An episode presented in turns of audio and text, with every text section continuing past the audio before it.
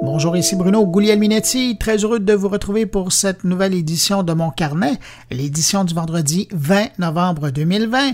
Au sommaire de l'édition, ben, on va parler d'une entreprise québécoise qui revisite la façon d'accéder à la vidéoconférence en l'intégrant à même le site web d'une organisation. On va faire le point sur le dossier de la cybermenace au Canada avec quelqu'un du Centre canadien de cybersécurité, Thierry Weber est là pour nous parler du meilleur du web. Patrick White revient sur l'importance de se protéger dans le monde numérique. Luc Sirois nous parle de transformation numérique dans le domaine manufacturier. Stéphane Ricoul nous présente un petit livre blanc intitulé Le commerce avec les Québécois. Et puis évidemment, ben, on va parler de UX avec Jean-François Poulain et son invité de la semaine. Alors voilà pour le sommaire. Et en passant, si vous désirez euh, me laisser un mot, suggestion, un commentaire, je suis preneur. Hein? Vous pouvez le faire euh, par courriel en utilisant l'adresse podcast mon carnet en un mot gmail.com ou encore en laissant un mot sur le blog moncarnet.com. Je prends un moment pour saluer tout particulièrement cinq auditeurs de mon carnet qui ont laissé une trace quelque part sur Internet de leur appréciation, de leur écoute du podcast. Cette semaine, salutations toutes particulières à Marcel Lavoie, Isabelle Lapierre, Bernard Latulippe, Yves Clermont et Danny Lebire. Vous cinq, merci pour votre écoute et puis merci à vous que je n'ai pas nommé, mais qui m'écoutez en ce moment. Merci de m'accueillir entre vos deux oreilles. À tous, je vous souhaite une bonne écoute.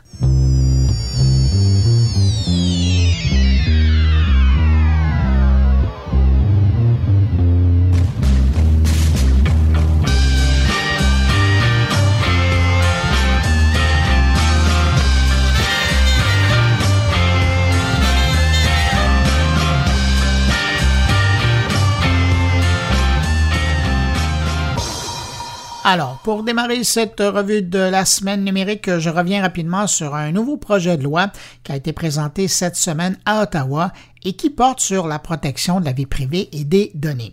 Le projet de loi C11 arrive vraiment au bon moment alors que depuis huit mois, les Canadiens, dans leur ensemble, font usage des outils numériques comme jamais auparavant. Confinement, distanciation et gestes barrières obligent.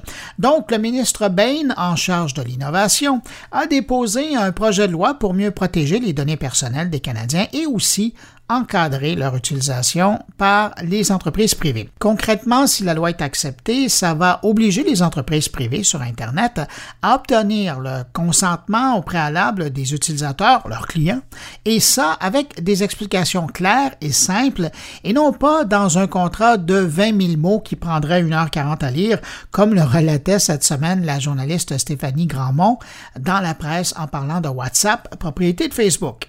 Ça ressemble un peu au ménage qui avait été fait avec les contrats dans le secteur du téléphone cellulaire il y a quelques années, vous vous en souviendrez. En vertu de la nouvelle loi C11, toujours si elle est adoptée, les utilisateurs d'un service en ligne pourront récupérer migrer ou effacer l'information à leur sujet que possèdent des entreprises. Et, dans le cas où il y aurait un refus de la part d'une entreprise ou d'une non-coopération, ben, celle-ci pourrait recevoir une amende de 25 millions ou l'équivalent de 5% des revenus de l'entreprise. Les entreprises devront également expliquer aux utilisateurs canadiens de quelle façon les algorithmes ou l'utilisation d'une intelligence artificielle utiliseraient leurs données.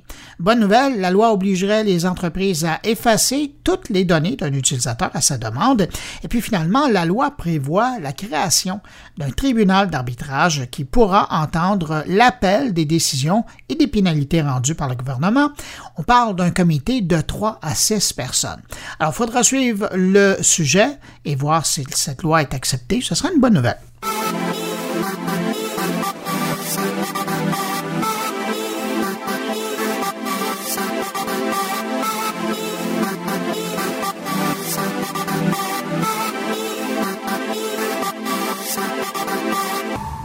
Cette semaine, l'organisme Paiement Canada a publié son rapport annuel sur les méthodes de paiement utilisées par les Canadiens. Un rapport qui a analysé plus de 22 milliards d'opérations de paiement effectuées l'an dernier.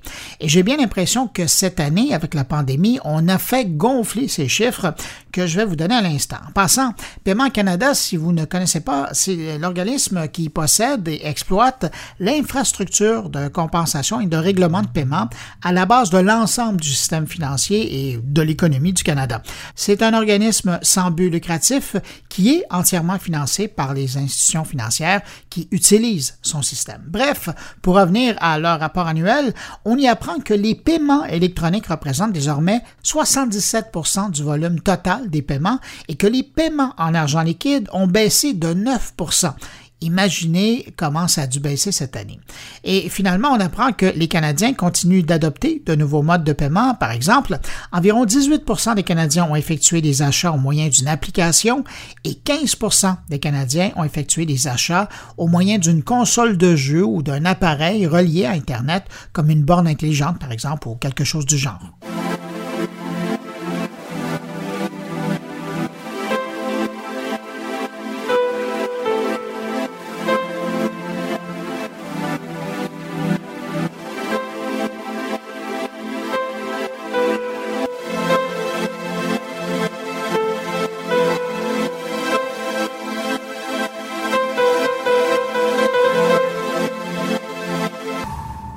Cette semaine, on a vu l'apparition d'une nouvelle plateforme qui veut devenir ni plus ni moins le YouTube de l'audio. La plateforme Verbal propose dès son lancement plus de 20 millions de fichiers sonores en tout genre.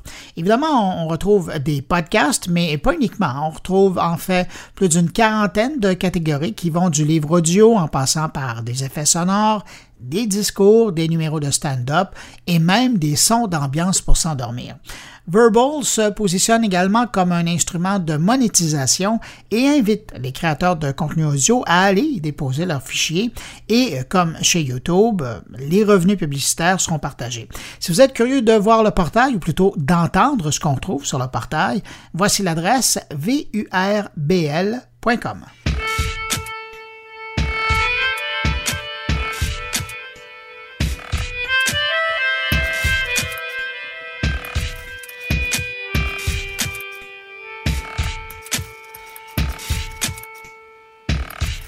Je vous parle de Facebook maintenant qui vient de lever le voile sur le problème des discours haineux qui l'afflige et sur lequel le réseau social commence à vraiment un peu plus communiquer. Facebook rend public une première estimation de la place qu'occupent les discours haineux sur sa plateforme. Selon eux, c'est environ 1% de tout le visionnement qui se fait sur le réseau qui serait concerné par un discours haineux. On découvre par exemple qu'entre juillet et septembre, un visionnement sur 1000 concernait du contenu raciste, sexiste ou antisémite et donc contraire à son règlement d'utilisation. Facebook dit également que lors de la même période, donc de juillet à septembre, c'est 22 millions d'éléments haineux qui ont été filtrés et sur Instagram, on parle de 6,5 millions d'éléments interceptés. Des interceptions faites euh, dans 95% des cas par des machines et ce, sans même de signalement préalable d'un utilisateur.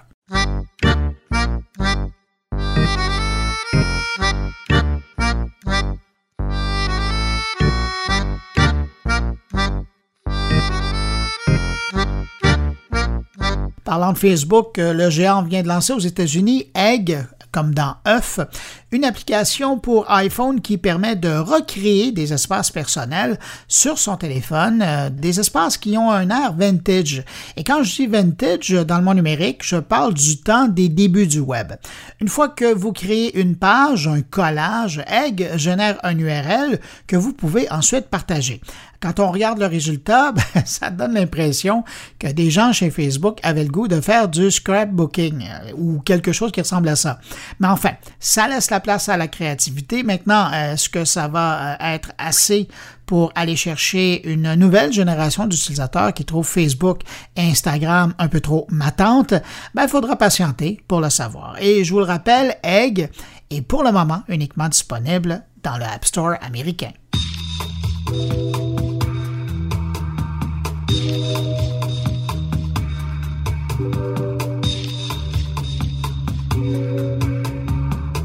Passe d'un géant à un autre. Amazon, cette semaine, a lancé officiellement sa pharmacie en ligne. Encore aux États-Unis, Amazon Pharmacy illustre bien les intentions du cybermarchand à prendre également sa place dans le secteur pharmaceutique. Avec Amazon Pharmacy, Amazon propose une alternative aux pharmacies physiques en rendant possible l'achat de leurs médicaments génériques ou de marque sur ordonnance en passant préalablement par une consultation virtuelle avec des pharmaciens qui sont disponibles à toute heure du jour et de la nuit. Évidemment, les membres de Prime bénéficient de la livraison gratuite et ont droit à des réductions. Imaginez, sur certains médicaments génériques, on parle d'économie de 80% et sur du médicament de marque, on parle de 40% sans assurance. De quoi vraiment casser les reins de la compétition. Amazon Pharmacy, euh, c'est l'aboutissement finalement de l'acquisition de PhilPack hein, il y a deux ans euh, pour un peu moins d'un milliard de dollars et à l'époque, si je me souviens bien, il y avait aussi Walmart qui avait euh, un intérêt par rapport à PhilPack qui arrivait quand même avec six ans d'expérience en services pharmaceutiques en ligne et c'est pas banal tant d'expertise pour prendre d'assaut un marché quand évidemment tu as les moyens de t'acheter cette expertise. Amazon Pharmacy vient aussi compléter l'offre déjà disponible depuis un an de Amazon Basic Care pour la livraison de médicaments, cette fois sans ordonnance. Rajouter le contexte de la pandémie, Amazon avait donc les bons outils en main, mais aussi le bon moment pour se lancer dans la pharmacie en ligne. Reste à voir maintenant les réactions des grandes bannières américaines dans le secteur.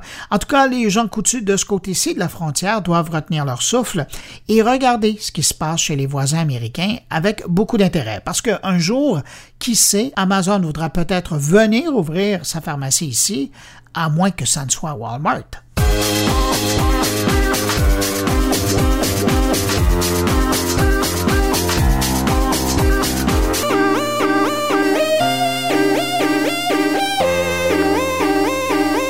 Petite dernière sur Amazon. Vous connaissez Twitch, sa plateforme de diffusion principalement utilisée par des amateurs de jeux vidéo qui diffusent leurs performances pour faire rougir d'envie les autres joueurs. Eh bien, Amazon vient de lancer son petit frère Game On. Si Twitch vise la communauté des joueurs sur ordinateur et console, ben, la plateforme Game On, euh, elle, vise les joueurs de jeux pour mobile, donc sur téléphone. Et on ne doit pas se surprendre hein, de l'arrivée de Game On, puisque Amazon vient récemment de lancer son service de jeu infonuagique Luna, comme celui de Google qui s'appelle Stadia. Donc, ces jeux-là, ils se jouent principalement en déplacement sur un téléphone, donc de là l'intérêt de ne pas perdre dans la nature ces joueurs et de leur offrir une plateforme pour accueillir les amateurs de jeux sur mobile et leur permettre au passage de partager avec d'autres amateurs du genre des moments forts de leur partie. Game On va permettre la diffusion d'extraits de 30 secondes à 5 minutes. Donc, rien à voir avec les longues sessions de jeu qu'on retrouve sur Twitch. Comme Amazon Pharmacy, Amazon Game On euh, est présentement uniquement disponible aux États-Unis et fonctionne uniquement dans l'environnement Android. Et pourquoi Amazon s'intéresse autant aux jeux euh, mobiles? C'est une excellente question et la réponse n'est pas pire non plus. Selon les derniers chiffres que j'ai en tête, en 2018, le marché total du jeu mobile représentait 68 milliards de dollars américains et celui du téléphone en particulier 60 milliards de dollars américains. Alors voilà ce qui peut expliquer l'intérêt d'Amazon.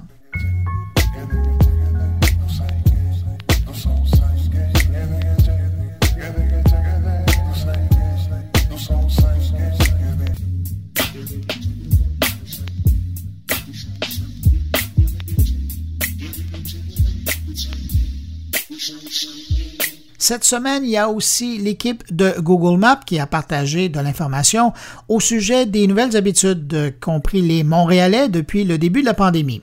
Les gens de Google Maps se sont lancés dans l'analyse des temps les plus populaires, le trafic et les données de recherche des Montréalais afin de savoir où et comment ils ont changé leur habitude pendant cette pandémie. Je vous partage ici quelques observations reçues de leur part. D'abord, tendance de transport. Google a observé une diminution d'intérêt de 42% des Montréalais a opté pour le transport en commun comparativement à la même période l'année dernière. L'intérêt des Montréalais, par exemple, pour le cyclisme a augmenté de 29% cette année, toujours comparativement à l'an dernier.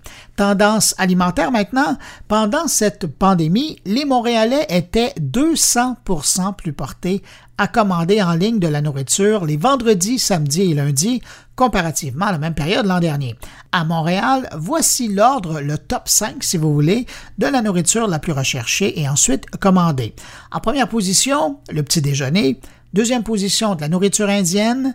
Troisième position, des ramen. Quatrième position, un ou des cafés.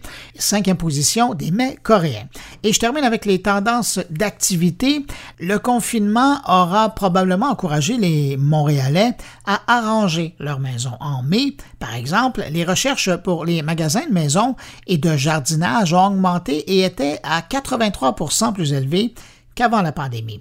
Les recherches pour les activités extérieures telles que les parcs et les randonnées ont augmenté de 84 également en mai partout à Montréal. Parmi ceux-ci, voici les sites les plus recherchés sur Google Maps à Montréal.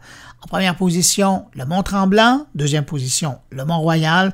En troisième position, le parc Michel Chartrand. On découvre également avec l'information partagée par euh, Google Maps qu'à Montréal, les pharmacies sont plus achalandées les jeudis et vendredis de 13h à 16h et le meilleur temps pour y aller est n'importe quel jour entre 9h et 10h. À Montréal, les cafés sont plus occupés de 10h à 14h les samedis. Le meilleur temps pour visiter des cafés est du lundi au mercredi après 16 heures et le dimanche à 9 heures, car c'est à ce moment-là qu'ils sont le moins occupés. Finalement, les meilleurs moments pour faire l'épicerie à Montréal, ben, ce sont tous les jours à compter de 9 heures, parce que la vaste majorité des épiceries ouvrent à ce moment-là et c'est moins occupé. Les pires moments pour faire son épicerie à Montréal, ce sont les samedis. Alors, quand on vous dit que Google en sait beaucoup sur nous, je pense que ça illustre bien le propos. Mais sérieusement, si j'en parle, c'est que sachant tout ça et accédant donc à toute cette information continue sur nous, Google Maps vient de lancer de nouvelles fonctionnalités. Du nombre, j'en mentionne deux. En utilisant Google Maps pour chercher un resto qui fait la livraison, vous pourrez dorénavant avoir accès au temps réel du statut de votre commande et du temps de traitement de celle-ci. Autre fonctionnalité, pour voyager en toute sécurité, les utilisateurs de Google Maps pourront voir en direct l'encombrement dans les transports en commun, ce qui permettra de savoir si un autobus ou un métro en approche est plus rempli qu'en temps normal.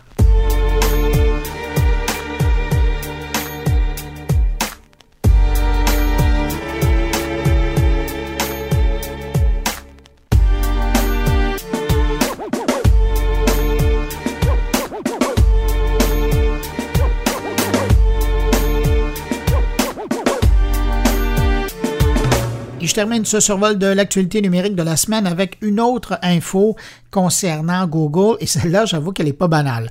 Le géant américain veut vous empêcher d'utiliser votre téléphone en marchant. Vous m'aviez bien entendu. Bientôt, si vous utilisez un téléphone Android, Google va vous envoyer une notification pour vous rappeler qu'il ne faut pas utiliser un téléphone quand on marche pour éviter des accidents.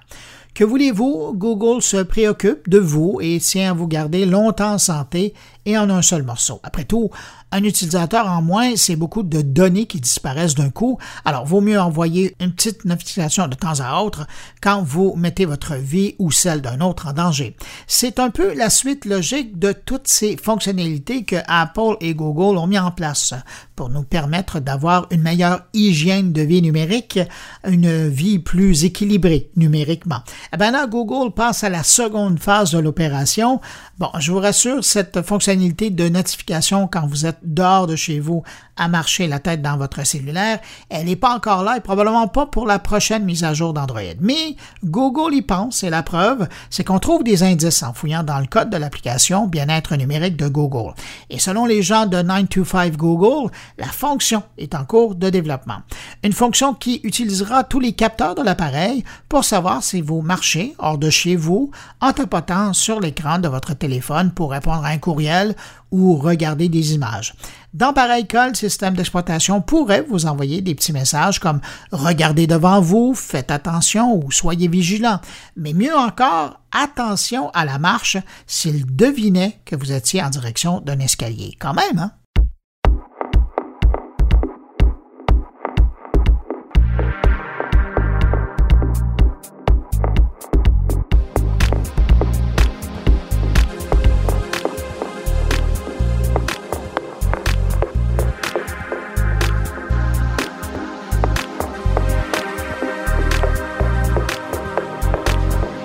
Première entrevue de la semaine, rencontre avec Sophie Lemberner. C'est la PDG de Blue, une boîte montréalaise qui travaille dans le web depuis une bonne vingtaine d'années et qui a décidé de revisiter l'utilisation de la vidéoconférence.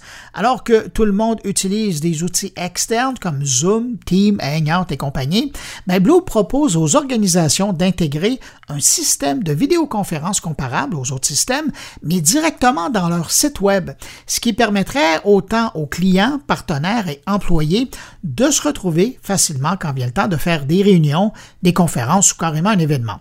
Voici ma rencontre avec la PDG de Blue qui nous présente l'aquarium. Le moins qu'on puisse dire, c'est que vous n'avez pas froid aux yeux. Hein? Euh, vous avez décidé de faire concurrence aux grandes plateformes de vidéoconférence, mais en revisitant le modèle, c'est-à-dire que vous, ce que vous permettez de faire, c'est de l'incorporer à même les outils déjà existants de communication des organisations. J'aimerais ça, Sophie, que vous nous euh, décriviez euh, qu'est Aquarium. Alors, l'aquarium a été développé euh, en, coup de tête et en coup de vent. On n'avait pas euh, prévu ça en janvier 2020, mais bon, arrive ce qui arrive, pas besoin de revenir sur ça. On est arrivé rapidement à une conclusion qu'il nous manquait des outils, tant nous, pour opérer avec le télétravail, avec la fermeture des entreprises, mais aussi pour nos clients. En tant que développeur web, parce que je dois, euh, je dois dire que l'aquarium a d'abord été euh, conçu et développé par l'agence Blue Communication, qui est une agence euh, de Montréal et qui opère et qui développe le web depuis une vingtaine d'années déjà. On était bien désigné, je pense, pour plancher sur une solution web qui venait justement répondre à un besoin de vidéoconférence et de diffusion en direct, une diffusion de masse. Donc, l'aquarium est né avec ces prémices-là et euh, voulant aussi être, euh, c'est vrai, une solution ou une alternative au Zoom et aux, euh, aux solutions qui pouvaient exister de par le monde et qui sont très bonnes également. Donc, comment on se distingue rapidement? Oui, c'est une solution web. Et ce que ça veut dire essentiellement, c'est que ça ne prend pas de compte. Donc, on n'a pas besoin d'ouvrir un compte et on n'est pas envoyé ailleurs pour faire la conférence, mais plutôt on rentre dans euh, l'entreprise, sur le site des entreprises. Donc, première distinction, je dirais. Et la deuxième étant évidemment sécurité. Donc, une robustesse du code parce que encrypté, parce que c'est un code ouvert euh, à la base sur lequel on a ajouté des couches euh, d'intégration en PHP 7 et en Laravel, bref, dans des codes spécifiques pour, pour le web. Donc, euh, sécuritaire étant, je pense, une importance importante. On connaît Zoom. On sait qu'ils ont eu eux-mêmes des gros problèmes au niveau de la sécurité au printemps dernier. Donc, l'aquarium répond vraiment à ça avec trois niveaux de sécurité, dont un qui est euh, l'échange d'un code unique, non transférable, et qui permet une billetterie.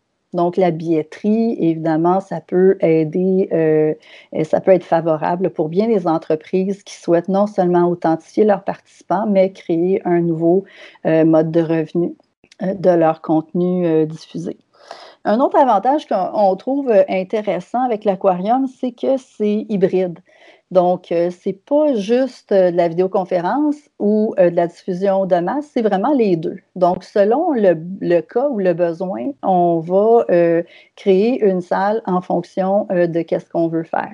La vidéoconférence étant vraiment une, une solution où est-ce que l'interaction, elle est des deux côtés avec l'image et de la voix des deux côtés, alors que de la diffusion euh, en direct de masse, il n'y a que le conférencier ou le spectacle euh, qui se fait d'un sens. Et l'interaction est toujours là, par contre, avec des chats, puis avec toutes sortes de petites fonctions euh, de lever la main et d'interagir quand même avec son auditoire. L'autre aspect, Bruno, si tu me permets, serait peut-être de parler de quelque chose qui est plus UX ou en fait qui est plus qui répond plus à un besoin de l'usager, de rendre l'aquarium agréable et euh, où est-ce qu'on veut euh, se sentir bien dans un univers qui est créé sous forme de salle. Donc, plutôt que d'adhérer à un meeting ou à une réunion ou une obligation. On invite les gens à rentrer dans une salle. Donc, on a créé cet univers de, de, digital qui correspond davantage à l'univers physique dont on connaît et on se sent bien. Donc, une entreprise, par exemple, pourrait choisir de créer euh, autant de salles numériques qu'elle a de salles physiques et de refaire vivre l'expérience d'inviter dans la salle rouge, la salle or ou la salle argent, peu importe le nom, euh, mais on arrive finalement à reconstituer cet univers-là, où est-ce qu'on doit réserver sa salle et ainsi conduire nos réunions numériques de la même façon. Donc, si je comprends bien, vous êtes à la fois une solution de vidéoconférence, une solution de webinaire, une solution d'événement et euh, même une solution à la limite pour euh, les gens, je, vais dire résumer ça comme ça, les gens du spectacle qui voudraient euh, proposer des spectacles en, ligne. Mais sachant là, que ça fait quand même huit mois, ou on va dire sept mois que, que les gens se trouvaient des solutions, quel est votre marché cible? Qui pourrait profiter de votre service?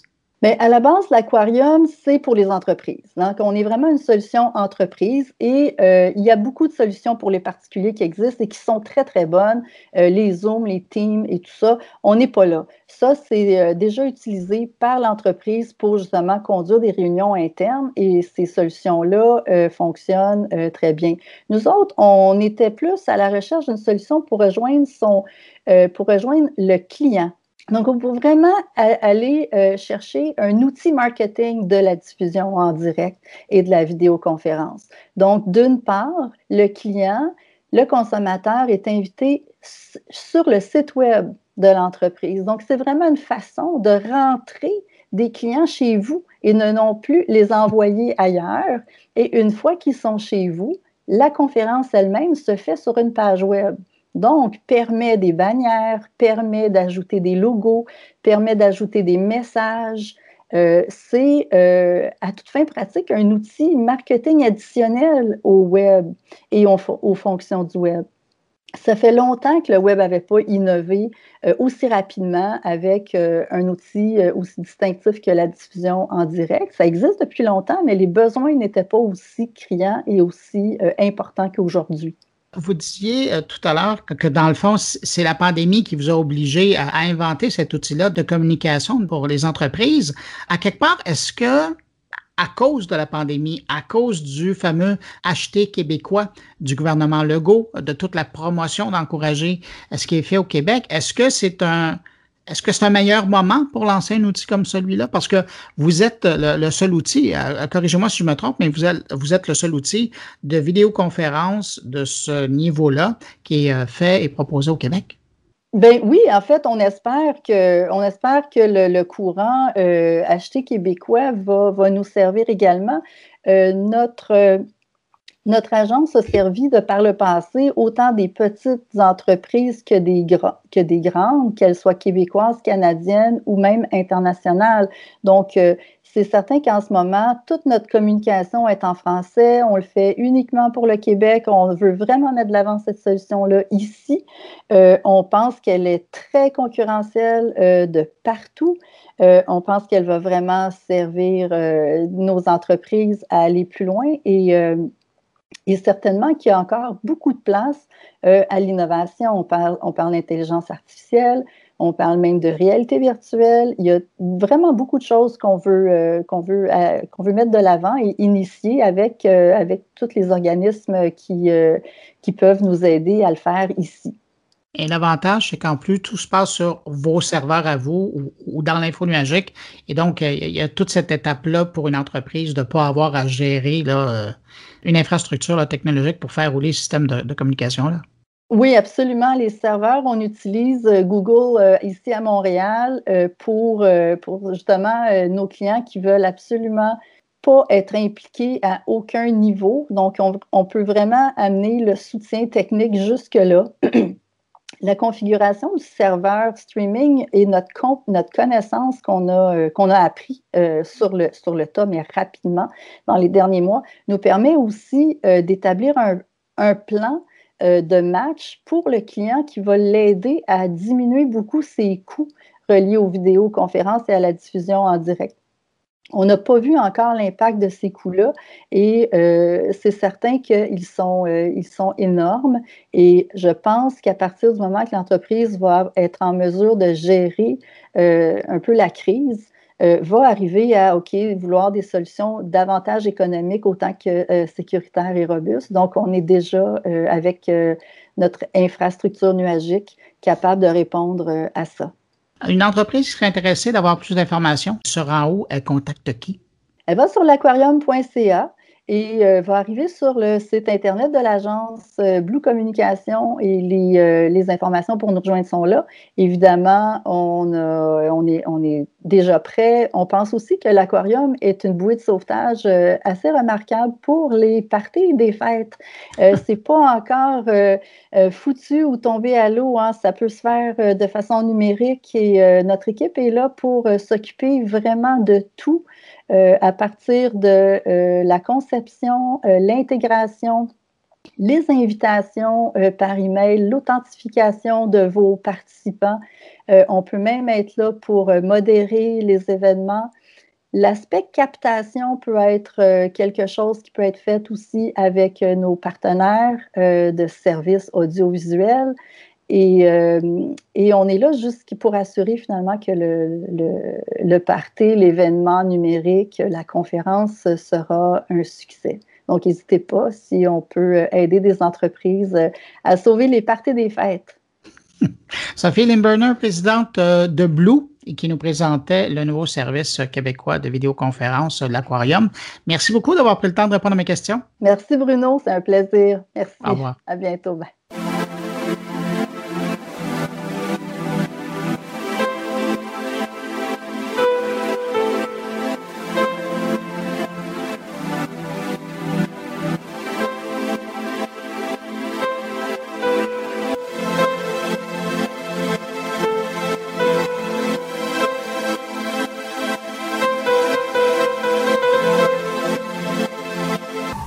Semaine qui se passe sans qu'on entende parler de cas de cyberattaque, d'hameçonnage ou de rançongiciel ou autre opération d'infiltration dans les réseaux informatiques d'organisations canadiennes. Et puis de l'autre côté, on dit que la vague de télétravail qui a déferlé sur la planète a été propice, elle aussi, à donner de bonnes conditions aux cybercriminels pour perpétrer leurs méfaits. Eh bien, question de faire le point sur la situation au pays, je vous propose cet entretien avec Christine Beauchamp. Elle est la directrice de l'engagement client et de la détection des incidents au Centre canadien de cybersécurité, une unité du Centre de la sécurité des télécommunications du Canada, en quelque sorte le pendant canadien de la NSA américaine, donc des gens qui sont au cœur de la cybermenace. Est-ce qu'on peut dire que 2020, ça a été une année de, malheureusement, de croissance des cyberattaques au Canada? Euh, malheureusement, oui, vous avez raison. C'était une année vraiment active côté cybersécurité et côté aussi cybermenace. Juste du fait, malheureusement, que nous sommes maintenant, euh, pour la plupart, tous à la maison. Et puis, on a dû changer notre euh, manière de fonctionner, mais vraiment radicalement cette année. Comme par exemple, au lieu de travailler dans un bureau, maintenant, on travaille sur nos dispositifs, nos appareils personnels. Euh, ça fait en sorte, bien sûr, qu'on a des vulnérabilités accrues. on n'a plus notre équipe technique du bureau qui nous soutient comme on l'avait avant. Euh, et puis, euh, ça a fait en sorte, bien sûr, que maintenant, il faut sécuriser nos appareils personnels beaucoup plus qu'on le faisait avant. En plus, c'était une année où euh, déjà, grâce ou malheureusement à cause de la pandémie, on, a vu une série de cybercriminels vraiment jouer sur ce thème-là pour augmenter leurs activités en ligne, jouer en fait avec les vulnérabilités non seulement des dispositifs et des gens, mais jouer aussi sur les peurs des personnes, et des gens qui sont déjà très stressés, qui sont déjà euh, submergés d'un trop plein d'informations, recevoir euh, un, nombre de messages, euh, que ce soit par courriel ou par messagerie, leur, les poussant vraiment à essayer d'agir en ligne, de cliquer sur des liens malveillants sous prétexte que ça a un lien avec la pandémie, avec des résultats pour leur test de COVID-19 ou peut-être même sur, euh, pour réserver un vaccin. Donc euh, oui, malheureusement, 2020 a été une année très, très active euh, côté cybersécurité. On a l'impression que tous les mauvais éléments étaient réunis pour donner des munitions aux gens qui sont derrière ces attaques-là. Absolument. C'était euh, une espèce de tempête parfaite euh, qui donnait vraiment aux cybercriminels, aux auteurs de cybermenaces, les outils nécessaires pour aller chercher les points les plus faibles, soit sur le réseau ou sur les gens, ou dans, dans la communauté en général. Donc là, en ce moment, nous utilisons nos, nos, appareils personnels beaucoup plus. Donc, on utilise nos, euh, nos, téléphones personnels, on utilise nos ordinateurs, on est bombardé de messages, de, de courriels, et puis en même temps, on, on, on essaie de naviguer sur l'Internet pour aller chercher de l'information, pour aller se rassurer euh, par rapport à tout ce qui se passe. Donc, on est aussi acteur et aussi actif euh, de manière à s'ouvrir et se rendre vulnérable. Et puis, bien sûr, euh, c'est ça, les cybercriminels sont très, très conscients de ça. Mais, pour quelqu'un comme vous, euh, puis les gens avec qui vous travaillez, qui, qui êtes au cœur de la cyberdéfense canadienne, à un moment donné, quand vous regardez 2020, sachant que 2021 va être un peu teinté de ça aussi, vous avez appris quoi?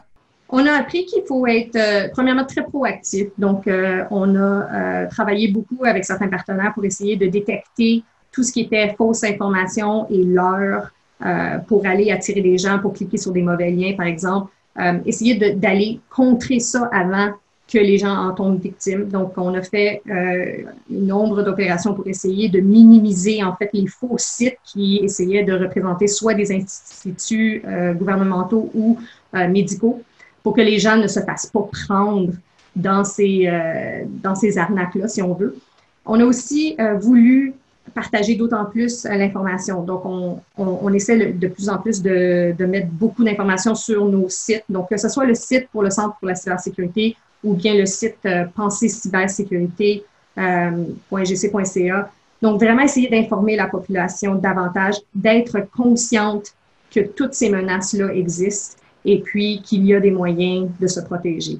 En juillet, euh, on parlait, parce que là, on parle des particuliers, des entreprises, mais en juillet, concrètement, dans le contexte de la COVID-19, vous aviez parlé d'attaques euh, qui provenaient de l'extérieur, de pays étrangers, qui visaient les chercheurs de vaccins. Alors là, on est carrément dans, le médical et, ça a des enjeux importants, ça. En effet, les, euh, professionnels de la santé en ce moment sont des, euh, sont des cibles, des cibles très prisées d'ailleurs pour leur propriété intellectuelle d'abord, parce que certains États voudraient pouvoir prendre nos recherches, nos, données de recherche et pouvoir s'en servir. Mais aussi, il faut comprendre qu'ils ont des données très, très prisées dans un autre sens, comme quoi ils veulent les protéger. Donc, on veut absolument que ces instituts-là, ces organisations-là soient conscientes qui sont visés pour qu'ils puissent prendre les mesures adéquates pour rester sécures euh, et garder leur information sécurisée. Parce que la dernière chose qu'ils voudraient, bien sûr, c'est d'être victime, par exemple, d'une attaque euh, euh, de rançon logiciel, par exemple, où ils pourraient perdre accès à toute leur information et puis qu'ils se, ils se trouveraient dans une situation très, très difficile de devoir décider s'ils doivent payer, s'ils peuvent récupérer leur information. C'est une information qui est vitale, non seulement pour leur organisation, mais aussi pour le bien de l'humanité en ce moment. Donc, euh, très important à garder sécurisé. Vous l'avez mentionné, rançon logiciel. J'ai l'impression que cette année encore là, ça a été une des menaces les, plus importantes. Cette semaine, je voyais passer une nouvelle enquête qui disait que 56 des organisations à travers la planète avaient été au moins victimes une fois d'une demande de rançon logiciel et qu'en moyenne, les criminels demandaient euh, environ un million de dollars pour, euh, pour avoir accès par la suite à leurs données. Est-ce qu'au Canada, euh, le problème des rançons logicielles, c'est aussi quelque chose de très important? Les, les attaques par rançon logicielle, en fait, on, les a vues augmenter cette année.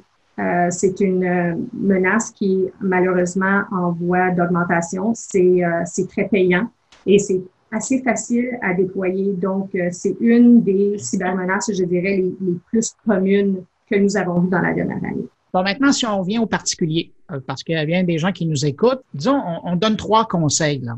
Les trois choses essentielles qu'on devrait faire à la maison pour faire notre part au niveau de la cybersécurité. Ce serait quoi?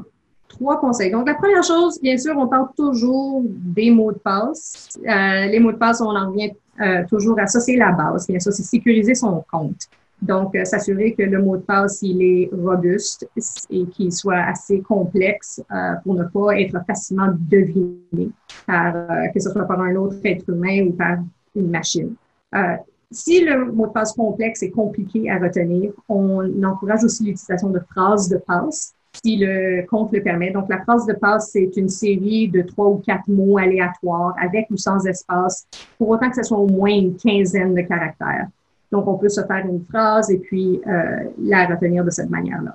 Les gens ont beaucoup de difficultés avec les mots de passe, je comprends. Euh, on n'y pense pas, mais facilement, on peut avoir des dizaines, des douzaines, même euh, encore plus de comptes quand on pense à chaque fois qu'on veut s'enregistrer pour quoi que ce soit sur Internet. Donc, on a besoin d'un autre mot de passe. Ça devient difficile à gérer. Donc, un gestionnaire de mots de passe est aussi une bonne idée si on veut se souvenir d'un seul mot de passe.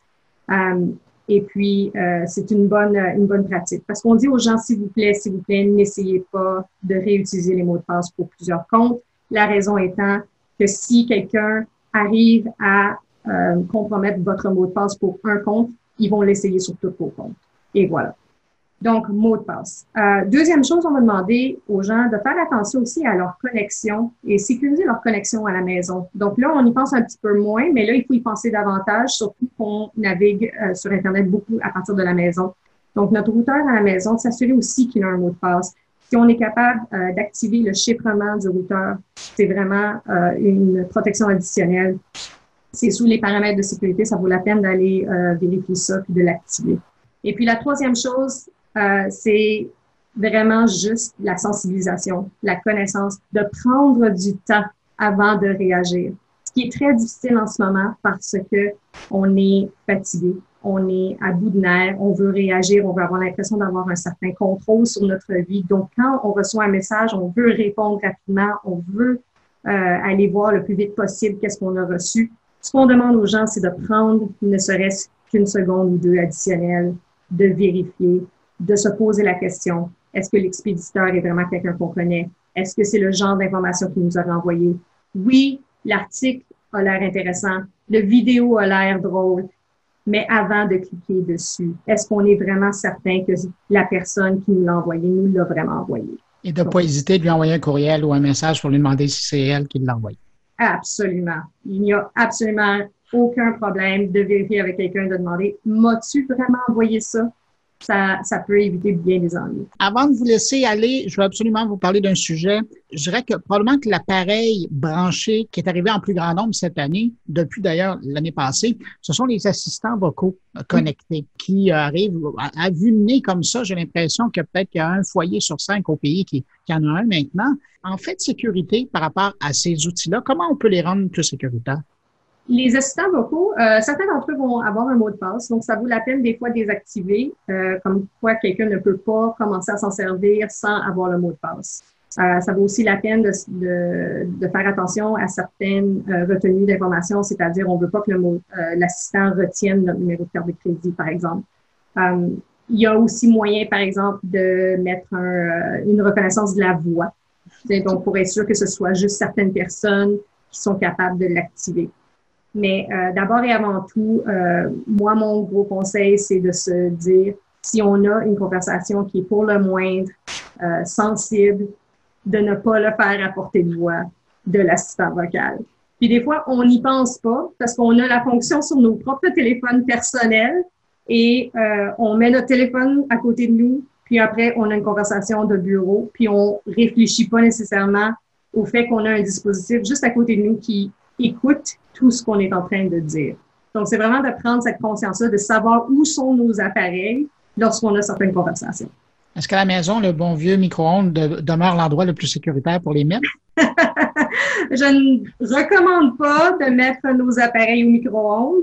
Je ne peux pas garantir qu'ils vont bien fonctionner après. Christine Beauchamp, directrice de l'engagement client et de la détection des incidents au Centre canadien de cybersécurité. Merci d'avoir pris le temps encore cette année de répondre à mes questions. Ça fut un plaisir. Merci beaucoup. Au revoir. Au revoir.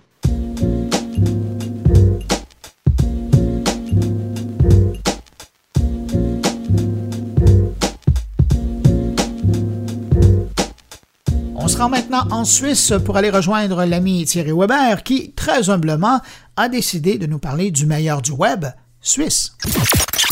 Bonjour Bruno, bonjour les auditeurs de mon carnet. Une fois n'est pas coutume, je vais faire un peu de pub. Oula, ça ressemble à la journée sans fin. Non, non, je vous rassure, je ne suis pas en train de me répéter ou vous n'êtes pas tombé sur le précédent numéro de Mon Carnet avec une chronique dans laquelle je vous parlais eh bien, d'un produit suisse.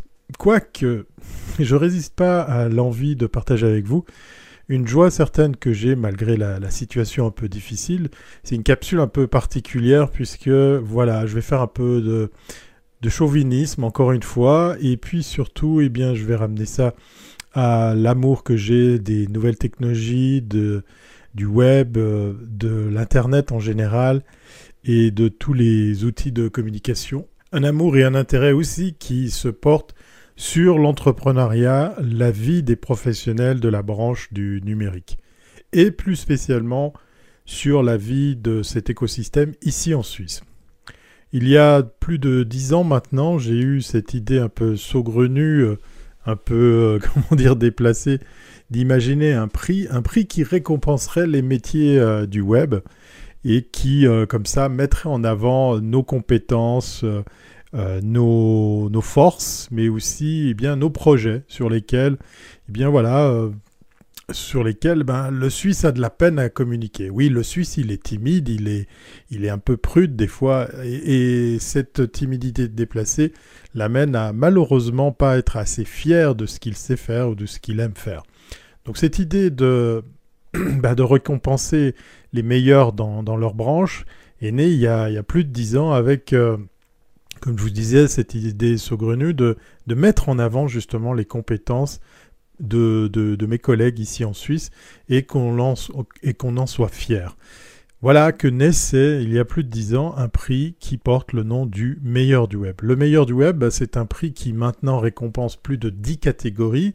On a commencé euh, modestement, Victoria Marchand et moi-même, eh bien ma, ma partner in crime, si je pouvais m'exprimer ainsi, ma collègue de toujours, euh, on a commencé avec euh, quatre petites catégories. On a décidé de faire quelque chose de très modeste au, tout début. À l'époque, euh, on a fait connaissance avec nos collègues de Suisse allemande. Malgré le fait qu'on vit dans le même pays, eh on s'est aperçu que la barrière des rejetis, vous savez, cette barrière imaginaire, mais quand même bien présente euh, pour, euh, pour la, barrière linguistique, eh bien faisait que ben, on s'était euh, comment dire pas rendu compte que quelque chose existait déjà outre Sarine. Oui, la barrière linguistique est aussi marquée par, par cette rivière.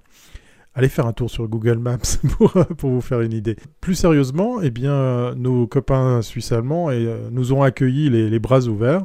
C'était l'organisation du Best of Swiss Web et très naturellement, Victoria a eu l'idée d'appeler ça le meilleur du web pour la partie francophone. On a essayé de collaborer les premières éditions, puis très vite on a gagné en autonomie avec l'idée de se pencher spécifiquement sur la partie suisse romande, la partie francophone de, de notre pays. Voilà, le 25 novembre prochain, on va fêter les 10 ans de ce prix, 10 ans durant lesquels on a pu voir l'évolution des agences, des métiers, mais aussi euh, cette fine barrière qu'il y a entre les agences de publicité ou de communication traditionnelles et les agences web. Après 10 ans, on peut s'apercevoir que cette barrière a presque quasiment fondu, même si euh, le prix du meilleur de la pub et le meilleur du web sont deux prix séparés. Ah bah oui, parce que j'ai oublié de vous dire, cinq ans plus tard, eh bien, on donnait vie au meilleur de la pub, un prix qui récompense les, métiers de, la publicité spécifiquement. Et très souvent, on nous a dit, mais pourquoi vous ne mélangez pas ces deux prix? Pourquoi vous les réunissez pas? Bah, Parce qu'en fait, ces deux mondes n'arrivent pas à se parler, même si euh, très souvent ils collaborent, très souvent ils se tendent la main. C'est assez amusant. Donc pendant, pendant 10 ans, on a vu évoluer les métiers, on a pu voir des, des, nouvelles agences voir le jour, on en a vu disparaître, on en a vu se fondre dans la masse, on a vu aussi euh, certaines d'entre elles se faire racheter par des grands groupes. Donc toute cette évolution nous, nous a donné raison de, faire ce prix, de, continuer à insister à récompenser les, métiers euh, du web, Dans ces dix catégories, d'ailleurs, on trouve du mobile, de l'interface utilisateur. Ça, ça va faire euh, plaisir à nos chroniqueurs. J'ai pas besoin de le nommer. interface utilisateur, voilà, l'indice est lâché. Euh, il y a aussi, bien évidemment, de l'efficacité, du, marketing, du branding. Euh, et puis, on a donné vie cette année à la nouvelle catégorie, celle des campagnes d'influence, puisque ici en Suisse en tout cas, on voit de plus en plus de campagnes en ligne euh, utiliser justement des influenceurs, des ambassadeurs. Donc c'était une suite logique pour nous. Que dire de, ces dix ans passés? Eh Bien, ben, en fait, euh, ce sont que les dix premières, mais si je vous parle des meilleurs, du meilleur du web, ben, c'est parce que j'ai très envie de vous donner envie de participer, puisque ben voilà, crise sanitaire et économique oblige. Cet événement, pour la première fois depuis dix ans, se tiendra exclusivement en ligne le 25 novembre prochain, puisque euh, vous aimez la technologie, puisque vous écoutez mon carnet, le podcast de Bruno Guglielminetti, pour la petite histoire d'ailleurs, qui a été un des animateurs hein, dans les toutes premières éditions du Meilleur du Web. On a réussi à le faire venir de Montréal pour qu'il vienne présenter une de ses éditions. J'ai des photos hein, pour, pour le prouver. Eh bien, en fait, euh, si vous écoutez son carnet, si vous m'écoutez dans cette rubrique, ben, il y a fort à parier que ce domaine-là devrait aussi vous intéresser. Et puis, j'avais très envie de vous faire un cadeau, puisque je vais tout simplement vous proposer de gagner des invitations à ce live qui se tiendra donc le 25 novembre prochain. Ouverture des portes 18h30 et démarrage de la soirée à 19h. Des ouvertures des portes, c'est tenez-vous prêt derrière votre ordinateur. Je vous parle de l'heure européenne. Donc pour nos amis québécois, eh bien ça sera durant l'après-midi, occasion pour eux ben, de quand même euh, pouvoir suivre tout ça euh, depuis chez eux. Comment faire pour gagner une invitation? Eh bien, faites-moi le plus beau compliment que vous auriez à formuler. Je sais qu'on a fêté les 200e épisodes de mon carnet euh, et que vous avez été très nombreux à, eh à marquer le coup auprès de Bruno. Mais faites-moi une petite bafouille euh, pour euh, à nouveau féliciter ou, simplement complimenter le, travail de Bruno avec son carnet.com. Vous le faites sur le formulaire de contact sur le meilleur du web.ch, le meilleur du web en un seul mot.ch. CH c'est la Suisse, voilà. Et euh, vous n'oubliez pas de laisser votre adresse email, vos coordonnées, et puis la mention concours mon carnet et je me ferai un plaisir de vous offrir des passes pour assister à cette euh, dixième édition du meilleur du web qui sera, je vous le promets, en couleur puisque ben voilà, avec cette crise du Covid, on est obligé de se réinventer, mais on va pas juste transmettre une euh, remise de prix, on va vraiment euh, donner dans, l'innovation et, dans le, joli spectacle. Je me réjouis d'avoir aussi votre impression, vos, retours par rapport à, à cette première qui fête les 10 ans du meilleur du web. Merci Bruno pour ce temps d'antenne, merci aux auditeurs, et puis je vous souhaite d'ores et déjà de passer une très belle soirée le 25 prochain. En tout cas, moi je me réjouis de vous y voir. D'ici là, portez-vous bien et à très bientôt si c'est pas avant. Patrick White a été victime de piratage ces derniers jours et question de nous faire réfléchir sur nos propres habitudes, il revient sur son histoire. Cette semaine, je vous parle de ma rocambolesque expérience des deux dernières semaines avec mon compte Twitter principal qui a été piraté. Euh, je ne sais pas par qui, euh, je sais d'où c'est venu par contre, et je, je pense qu'on peut apprendre de ces expériences-là qui sont pas nécessairement des cyberattaques, mais qui nous montrent à quel point c'est important de se protéger dans notre vie numérique aujourd'hui. Alors, moi, j'ai un compte Twitter depuis 2008 parce que je suis journaliste, professeur de journalisme à l'école des médias de l'UCAM, dont extrêmement actif. Je publie des dizaines de gazouillis à tous les jours. Euh, évidemment, pour moi, Twitter, c'est mon fil de presse. C'est ce qui me permet de savoir ce qui se passe dans le monde. Alors, le 6 novembre dernier, vers 11 heures du matin, j'ai reçu un message en privé de ce qui semblait être de Twitter me disant qu'il y avait des plaintes pour violation de propriété intellectuelle dans certains de mes tweets et que si je ne répondais pas, mon compte serait suspendu par Twitter en 24 heures. Le message semblait officiel. Je suis allé cliquer sur euh, le lien. Euh, c'était, euh, ça semblait être une filiale de Twitter ou un des comptes secondaires de Twitter avec des dizaines de milliers d'abonnés. Euh, donc, euh, et il y avait aussi les coordonnées de Twitter à la fin avec le, leur logo, euh, Palo Alto, Californie, tout ça. Donc, il y avait une crédibilité de ce lien-là qui finalement était un phishing link. Donc, je suis arrivé sur une page Internet qui ne fonctionnait pas. J'ai reçu un message de mon ordinateur comme de quoi ce site web-là était dangereux, donc j'ai tout arrêté. Mais il était trop tard. J'ai écrit à Twitter et j'ai reçu un message de rebond en privé qui disait que c'était un faux message, que ça concernait Instagram, mais c'était faux parce que j'avais pas rien publié sur Instagram récemment. Donc finalement, j'ai perdu l'accès à mon compte. Évidemment, c'est toujours un choc pour quelqu'un comme moi qui est un peu news junkie, qui dépend euh, de l'information. Alors je me suis tourné vers le support en ligne de Twitter et malheureusement, la note que je dois donner, euh, c'est 0 sur 10. Un support en ligne qui est utile mais qui ne fait pas de suivi, tout est entièrement robotisé et automatisé, donc c'est impossible de parler à un être humain.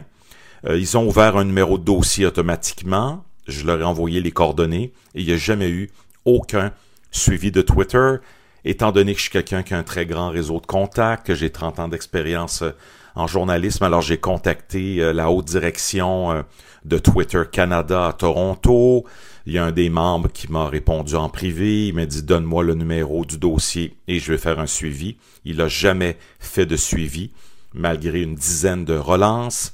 J'ai contacté ses collègues, j'ai contacté des gens en cybersécurité, j'ai tenté de contacter également euh, des gens à Twitter aux États-Unis et j'ai des collègues qui ont fait des appels à tous euh, dans les médias sociaux et malheureusement, ce que j'ai dû faire, c'est me tourner vers un hacker, un pirate informatique basé à Jacksonville en Floride, qui m'a demandé un montant très très raisonnable pour, euh, pour tout ça. C'est la raison pour laquelle je lui ai fait confiance. Il m'a été référé par une personne que je connais pas aux États-Unis, qui m'a indiqué que ce jeune-là était un petit génie, qu'il avait réussi à récupérer le compte Snapchat de sa fille. Donc, voyant que les informations étaient crédibles, qu'il avait un compte officiel sur Instagram, on s'est écrit en privé sur Instagram et ça a pris huit jours pour qu'il récupère mon compte. Bizarrement, les informations de Twitter sont arrivées dans mon courriel en turc, donc je pensais encore que c'était une fraude. Mon compte Twitter a été converti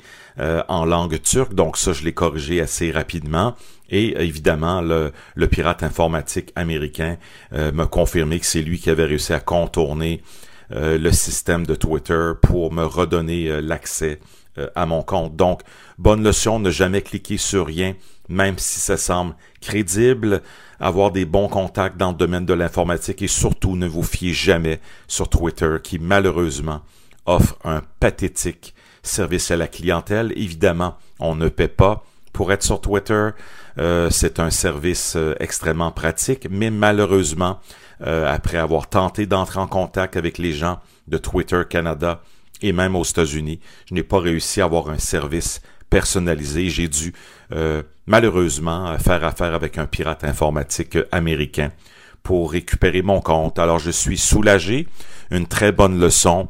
Essayons de mieux utiliser notre hygiène numérique, mieux respecter euh, les règles de sécurité de base pour ne jamais perdre accès à ces comptes qui sont très utiles aujourd'hui parce que c'est notre vie qui est là et nos archives, dans mon cas, des 13 dernières années. Je vous souhaite une bonne semaine. Merci. Luc Sirois parle de transformation numérique, mais cette semaine plus particulièrement dans le domaine manufacturier, avec Pierre-Laurent Baudrillard, conseiller manufacturier chez Stick. Puis dis-moi, dis-moi, Pierre-Laurent, le STIC, euh, juste qu'est-ce que c'est? Le STIC, c'est une association d'entreprises manufacturières. On regroupe environ 400 membres manufacturiers ainsi que des, euh, des experts conseils et des partenaires, euh, entre autres financiers. Euh, le STIC, c'est un OBNL dont la mission principale est d'intervenir pour la performance des entreprises. Et là, justement, c'est une question importante. C'est quoi 4.0? On pense à l'automatisation, à la, à la robotisation, mais qu'est-ce que ça fait le numérique pour le secteur manufacturier? Euh, pour le secteur manufacturier, le numérique vient intervenir principalement à deux niveaux, je dirais. Euh, il y a au niveau de la production brute, c'est-à-dire que euh, si on, si on, se reporte il y a quand même quelques années, on peut avoir des instructions de travail papier et puis programmer notre, notre machinerie nous-mêmes ou si on n'exécutait pas la manœuvre manuellement. Le numérique vient aider à automatiser le tout et avoir une grande polyvalence aussi. Ça fait quand même plusieurs années qu'on a des machines à commande numérique. Par contre, euh, comme elles n'étaient pas interconnectées, avoir euh, la, connaître la performance de ces équipements-là pour pouvoir intervenir à temps et puis euh, aussi minimiser les temps d'arrêt et, tout. Euh, ben, le numérique est venu intégrer tout ça. Donc, ça, c'est le premier volet qui est production, mais aussi, ça, vient aider énormément au point de vue de tout ce qui s'appelle administration. Euh, on peut automatiser plusieurs processus d'affaires, automatiser certaines, certains pans de la relation avec le client. On peut automatiser des grands pans de l'ingénierie aussi en venant paramétrer. Euh, ça vient faciliter euh, l'ensemble de, l'œuvre administrative. Donc, si avant, entrer un paquet de lignes de commande prenait trois, quatre ressources, ben aujourd'hui, si ça se fait automatiquement, ces ressources-là peuvent être euh, allouées à, à autres activités. Il n'y a pas un troisième pan où on connecte mieux les manufacturiers au grand marché, aux donneurs d'ordre, dans, oui, effectivement. au, Amazon de ce monde, je ne sais pas. C'est sûr que le, plan, le pan administratif est important et va comprendre une administration interne, mais une administration qui est externe. C'est-à-dire toute la relation avec le client, mais aussi avec le fournisseur qui peut être en partie automatisé au moyen de portail. Le IDI, ça, ça existe. C'était moins populaire parce que c'était difficile à mettre en œuvre, mais un portail, c'est assez facile. Puis après ça, mais avec euh, les nouveaux logiciels qui permettent d'interpréter la donnée qu'on fournit, à ce moment-là, c'est facile d'aller intégrer des rapports d'un peu tout le monde, que ce soit des, des, clients, des fournisseurs euh, ou de l'information. Est-ce qu'on peut imaginer, euh, on va peut-être conclure là-dessus, Pierre-Laurent, est-ce que l'avenir du, manufacturier connecté, ben c'est justement des, grands euh, réseaux euh, en ligne de fournisseurs, donneurs d'ordre, de plateformes portail pour mettre euh, les produits, services à la disposition d'acheteurs, mais dans du côté manufacturier industriel? Est-ce que c'est vers ça qu'on s'en va? En, partie, ça va vers ça. Il y, a plusieurs, il y a plusieurs de nos clients et membres qui implantent des portails qui leur permettent de, solidifier leur relation d'affaires et puis d'avoir un lien direct là, euh, avec la performance de leurs fournisseurs, de leurs clients, puis de mettre à jour facilement euh, leur propre planification finalement. Donc, euh, une fois évidemment que, évidemment que la relation d'affaires prend un tournant connecté, ça devient très, très facile pour les, les, le, le, donneur d'ouvrage de poursuivre la relation avec le même fournisseur. Puis, à mon avis, ça vient solidifier les, euh, les, chaînes d'approvisionnement au Québec. Comme mot de la fin, Pierre-Laurent, qu'est-ce que vous, euh, auriez comme message pour les entreprises au Québec en termes de leur transformation numérique? Euh, il est important que les entreprises considèrent le numérique au même titre que toutes les fonctions de l'entreprise. Auparavant, il était facile d'imaginer le numérique comme étant un simple service. Aujourd'hui, euh, c'est une fonction à part entière de l'entreprise qu'il faut considérer dans nos stratégies et l'établissement de bonnes pratiques d'affaires euh, va venir être appuyé stratégiquement par des outils euh, qui viennent les soutenir et, qu'il faut planifier. Donc, l'obtention d'un bon plan numérique va aider les entreprises à mieux se positionner pour l'avenir. Pierre-Laurent Baudrillard, merci beaucoup autour de Stéphane Ricoul euh, qui, cette semaine, nous présente un petit livre blanc qui vient tout juste de paraître intitulé Le commerce avec les Québécois.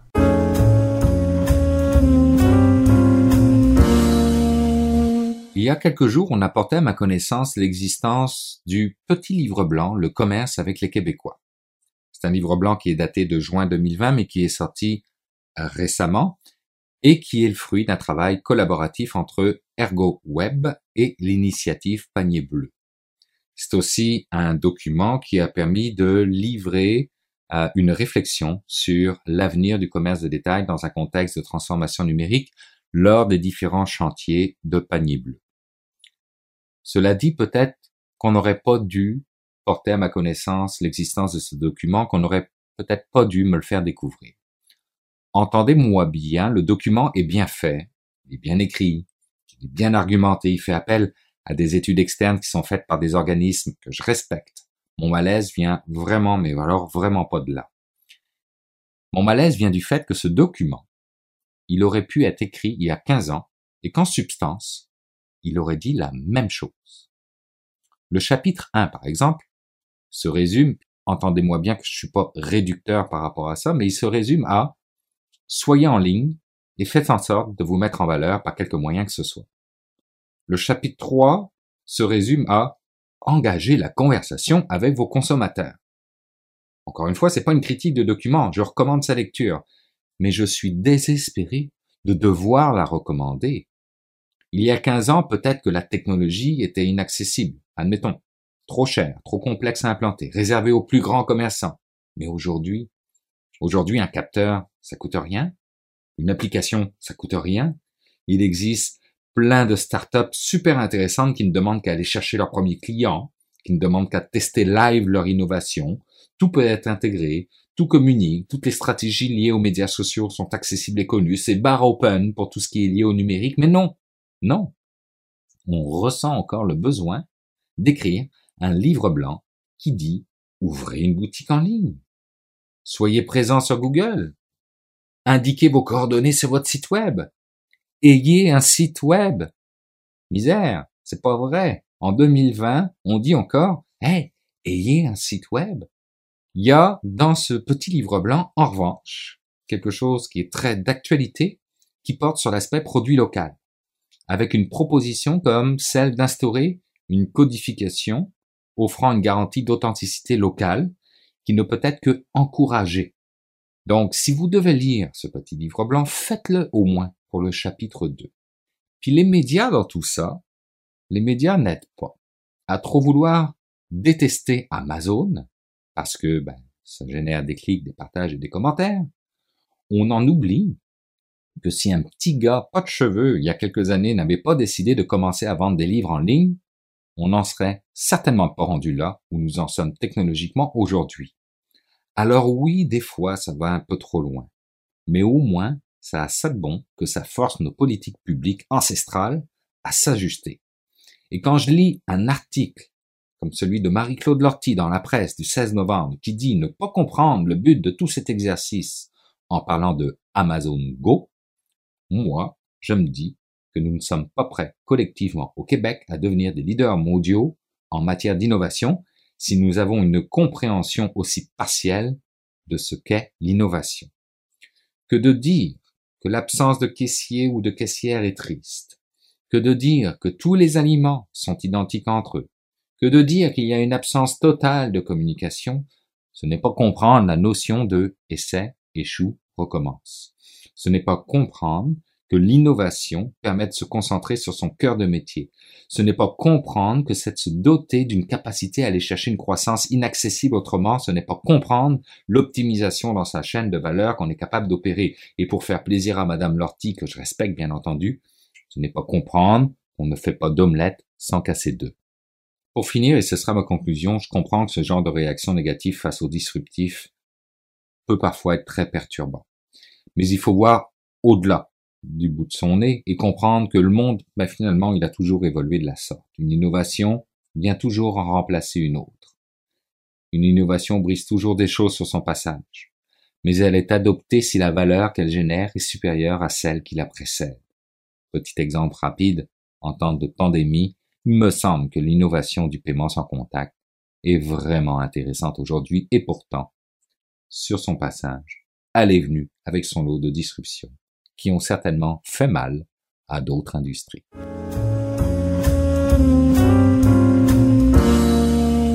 C'est maintenant le temps d'aller rejoindre mon ami Jean-François. Bonjour Jean-François.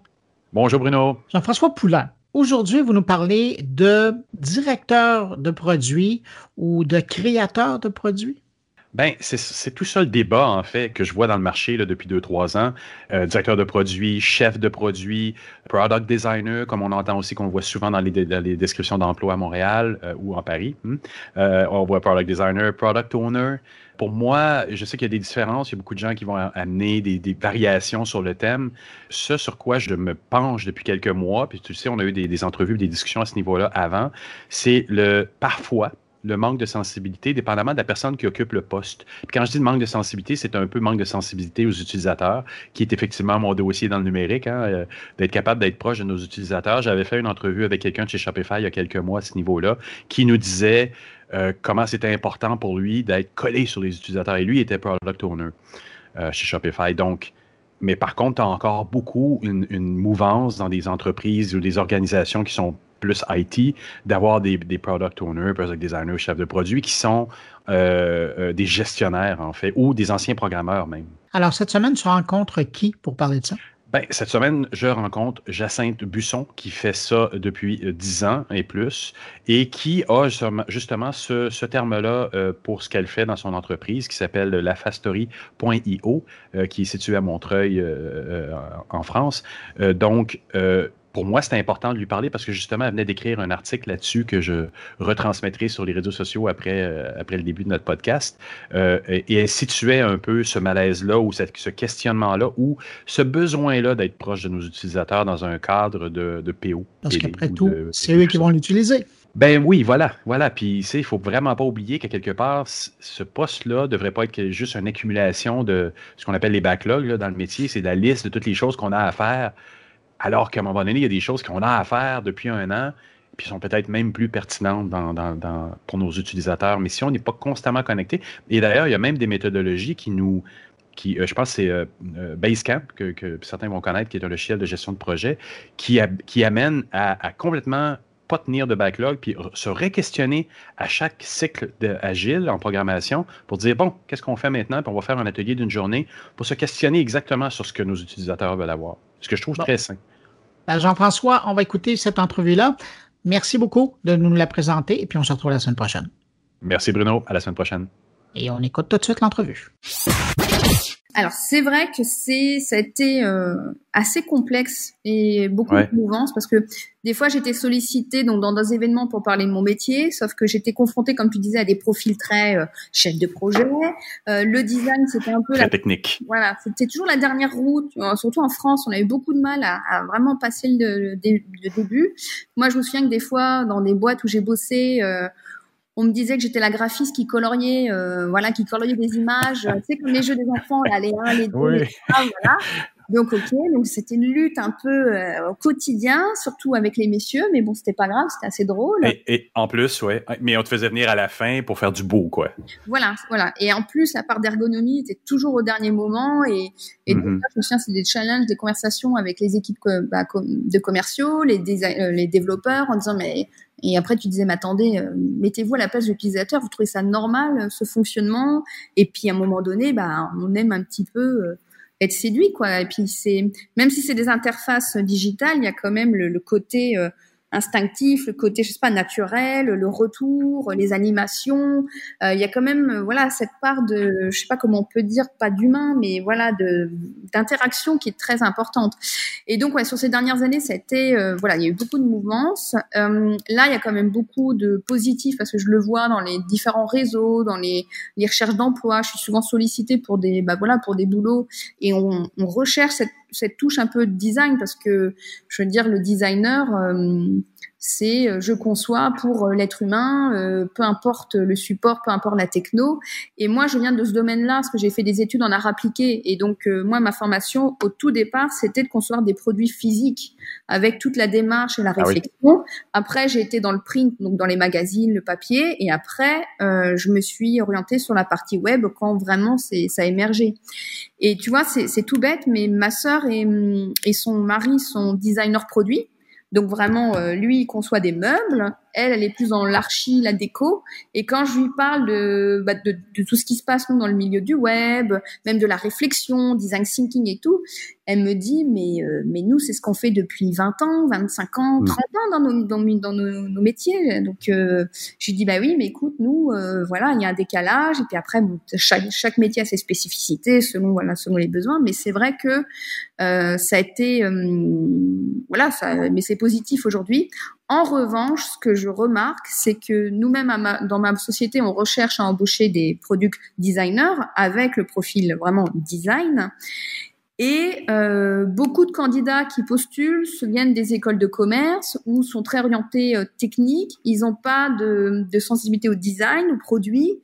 Euh, et, et, en plus, il y a les SS2I, donc les 2SN, les, les grosses boîtes de consulting qui, par moment, bah, galvaudent un peu ce métier encore. Et donc après, on se retrouve avec des profils très business, très marketing, mais la partie design, la partie euh, voilà euh, euh, vraiment conception, bah, ouais, voilà, bah c'est un peu, voilà, ça vole un peu. Dans, dans l'article que j'ai vu que tu as écrit ou qui a été écrit sur toi dernièrement sur la vision du product design, tu parles justement des processus de création, de tester, je me trompe, euh, je l'entends, je l'accepte, je le corrige et je recommence, qui sont des méthodologies qui sont pas nécessairement non plus reliées aux écoles de business ou de commerce. On parle encore une fois de notions de design. Ça, c'est des, des, méthodologies qui sont plus numériques, mais qui sont pas nécessairement acceptées encore. Là. Non. Et euh, souvent, c'est euh, toujours problème, c'est bien problème d'ego, de, de de compréhension, de, de supérieurs hiérarchiques qui par moment ne veulent pas entendre que bah euh, voilà c'est euh, voilà c'est l'utilisateur qui prime c'est euh, comparé aussi avec les stats.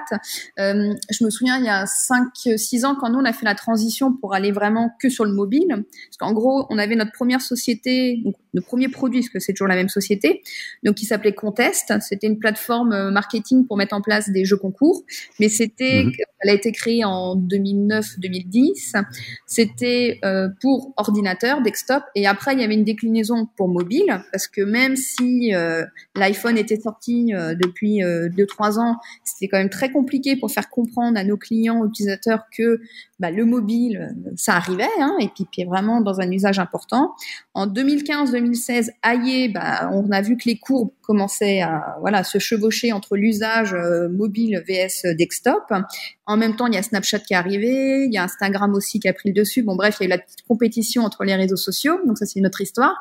Mais on avait beaucoup de nos utilisateurs qui, comme au quotidien, ils bossent sur un ordi. Pour eux, c'était la priorité à ce qu'ils voyaient sur leur ordi euh, dans l'ordinateur.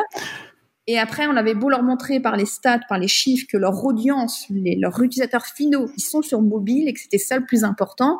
C'était ah oui, mais moi ma hiérarchie, ils sont tous sur ordinateur, ils vont tester sur ordinateur. C'est très compliqué de leur faire comprendre que l'usage est sur mobile. Et donc voilà, donc sur de 2015 jusqu'à aujourd'hui. Et pourtant, ouais. longtemps, on a dit les statistiques sont à 75-80% d'utilisation de mobile et on voyait les développeurs continuer à développer prioritairement sur euh, grand écran. Voilà, mais les gens qu'on a en face, les décideurs qu'on a en face, ils vont être plus d'une moyenne d'âge maintenant de 35, 40 ans, 45. Donc, c'est une génération qui va être moins, euh, peut-être plus dans l'air du temps. Je ne veux pas dire pour les personnes un peu plus, euh, voilà, de 50 ans, euh, mais en tout cas, ils vont être plus sensibilisés à des profils qu'on pouvait avoir, qui étaient plutôt à l'époque, voilà, 55, pas très loin de 60 ans pour la retraite, en tout cas en France. et on avait souvent la barrière de, voilà, non mais moi sur mon ordi, c'est comme ça. Non mais le téléphone, oui mais monsieur, regardez les chiffres. Oui mais non, voilà quoi. Ou après, c'est voilà. Ou après, c'était oui, mais mon mon fils, il est sur. Euh, oui, on euh, euh, il y a cinq ans, c'était mais mon fils, il est sur Snapchat. Euh, je comprends pas trop, mais c'est bien. C'est c'est quoi Après, c'était mais il est sur Musicali, mais c'est bien ça aussi. Mais oui, bah oui, oui, c'est bien que vous intéressez, mais il y a plus problème aussi générationnel qui est, assez intéressant. Qu'est-ce que tu dirais que ça prend aujourd'hui pour être un bon product designer, product owner? Comment tu comment articulerais cette vision-là? Euh, alors nous, en, recrutement, on est, on va dire qu'on est très exigeant. Mais je pense qu'on est vraiment exigeant euh, comme pas possible, que ce soit profil tech, profil marketing ou product design. Et c'est vrai qu'on va surtout regarder euh, la curiosité du candidat Euh, parce que des fois, tu peux, alors exemple pour les techs, t'as beau être le meilleur tech au monde, tu, voilà, t'es géniaux, voilà, tu réfléchis bien, c'est smart, tu fais du bowling de code, mais si tu sais pas communiquer avec tes collègues, si tu n'arrives pas à te mettre à la place de l'utilisateur, parce que nous, au quotidien, c'est ce qu'on essaye de d'éduquer, en tout cas à nos équipes, c'est euh, mettez-vous à la place de l'utilisateur. Euh, même si tu es développeur, que c'est pas ton métier de faire du design, à un moment donné, euh, tu as un minimum, pas, de goût, mais je veux dire, euh, voilà, pense à l'utilisateur final, c'est de te mettre à la place. Toi-même, tu rechines quand euh, ton GitHub, il est lent ou qu'il y a une nouvelle interface qui arrive, parce que dernièrement, ils ont fait des ajours. Alors, aïe, ils ont un peu ronchonné. Euh, ah là là, ils ont mis des boutons carrés, mais ou des boutons ronds, mais c'est pas possible. Ben oui, mais attends. Et oui, donc la curiosité, avoir de l'empathie, se mettre vraiment à la place de l'utilisateur, tester, alors tester aussi beaucoup les, des applis mobiles, tester des outils SaaS et pas forcément que euh, ce que tu vas euh, utiliser, mais regarder vraiment tout ce qui se passe euh, ailleurs parce que c'est là où tu vas tu vas apprendre, ça va t'inspirer et puis chaque activité, chaque entreprise bah, va s'inspirer et ça va être intéressant. Mais exemple, il y a deux semaines, on a un candidat euh, question toute bête, on lui demande quel est le produit qui, qui dernièrement lui a fait plus l'effet waouh. Euh, à part euh, nous dire euh, Twitter avec le petit icône like quand t'appuies le petit cœur il s'anime. ouais, mais attends, il y a d'autres choses quand même. voilà, et, et, en fin de compte, des fois ça va ça va voilà le manque de curiosité ça va pas très loin. Ou sinon euh, quand ils, on leur demande aussi comment ils conçoivent un produit ou les maquettes ou les prototypes comment ils s'y prennent. Est-ce que c'est Figma? Est-ce que c'est Sketch? Est-ce que c'est Adobe XD ou autre? Et puis souvent c'est euh, ah bah j'ai utilisé euh, Figma mais j'ai fait que le minimum parce qu'après c'était trop oui c'était trop long à se former dessus alors euh, là, tu dis, bah attends, si, si attends que tes profs ou de ton entreprise te forment et que c'est pas toi de toi-même qui va vouloir mhm. avoir envie, mhm. bah ça va pas le faire, quoi, parce que nos métiers ils évoluent tellement vite, surtout dans le web, ça tellement vite que c'est plus, ouais, c'est comme une, notion de survie, quoi. Faut, faut s'adapter, faut comprendre et faut pas toujours lire. Du temps. ouais. Mm ça prend une vigilance constante. Mais c'est intéressant, donc, quand tu dis euh, full stack dans, dans l'article en question, euh, c'est vraiment ça. C'est quelqu'un qui est capable de toucher un peu à tout, qui est curieux de ses utilisateurs aussi, comme tu le dis, là, c'est d'être capable d'être capable de tester veut dire que je suis capable de voir euh, qu'est-ce que l'utilisateur pense et qui est qui sont mes utilisateurs aussi. Là. Et puis la part business, aussi dans les écoles de, de design, j'ai remarqué que on oublie des fois de leur. Euh, moi-même, hein, dans ma formation que j'avais eue, c'était euh, non, mais le business, c'est les commerciaux, c'est pas vous. Ben, parce que le marketing, euh, le business model, comment c'est fait, que, comprendre tous les rouages, c'est hyper important. Et, mm, et puis les métiers. C'est dissociable en fait, oui. Ben oui, puis ça converge tellement que voilà, aujourd'hui un designer, ben, quoi qu'il le veuille, il va quand même bosser avec des équipes marketing, donc faut bien qu'ils comprennent. Et souvent la part business, elle est un peu oubliée, comme si c'était le mal faire de l'argent, euh, parler d'argent, euh, bah oui, mais malheureusement, euh, le patron, c'est le client, c'est pas forcément ton manager, c'est vraiment s'il va voir ailleurs, bah voilà. Hein, et, pour une entreprise qui, qui a du product ownership en ce moment, mais qui, qui n'y voit que des programmeurs et autres, on leur dit quoi? Je pense que c'est un, c'est comme tout, c'est euh, c'est un compromis de tout et puis c'est une évolution. C'est toujours une question de personne, hein, qu'on le veuille ou non. Euh, si la personne, euh, elle a pas envie d'évoluer, elle a pas envie d'être d'être sensibilisée sur le design, puis, puis les habitudes, hein, changer les habitudes de, des, des, utilisateurs, des, des collaborateurs, c'est aussi compliqué. Hein, c'est la réticence au changement. C'est on la connaît dans, dans notre domaine que ce soit de l'ergonomie, le design, hein, c'est comme tout, ça s'apprend. Mais oui, après c'est euh, faire comprendre euh, bah, l'importance euh, du design. Donc après c'est ouais, je pense que c'est surtout une question d'humain. Si la personne elle a envie d'évoluer, de changer, et puis après c'est aussi à la direction au-dessus de, de, prendre conscience de l'importance et, et puis surtout. des directives, de, de, guider quoi. Exact. Jacinthe Busson, merci beaucoup pour cette entrevue. C'est déjà fini? Merci à toi plaisir.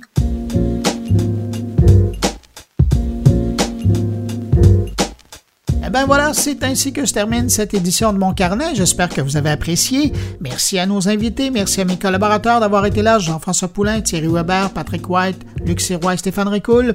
Je vous le rappelle, hein, n'hésitez pas à passer le mot autour de vous si vous pensez que mon carnet peut intéresser vos amis, connaissances, abonnés. C'est simple, vous les invitez à se rendre sur moncarnet.com. On peut écouter évidemment mon carnet et les émissions antérieures là-dessus. Euh, sinon, ben, vous euh, les invitez à aller sur leur plateforme de distribution de podcasts préférés. Ils pourront nous trouver très facilement en cherchant mon carnet. Merci d'avoir été là. On se retrouve la semaine prochaine pour une nouvelle édition de mon carnet. Sur ce, au revoir et surtout, portez-vous bien.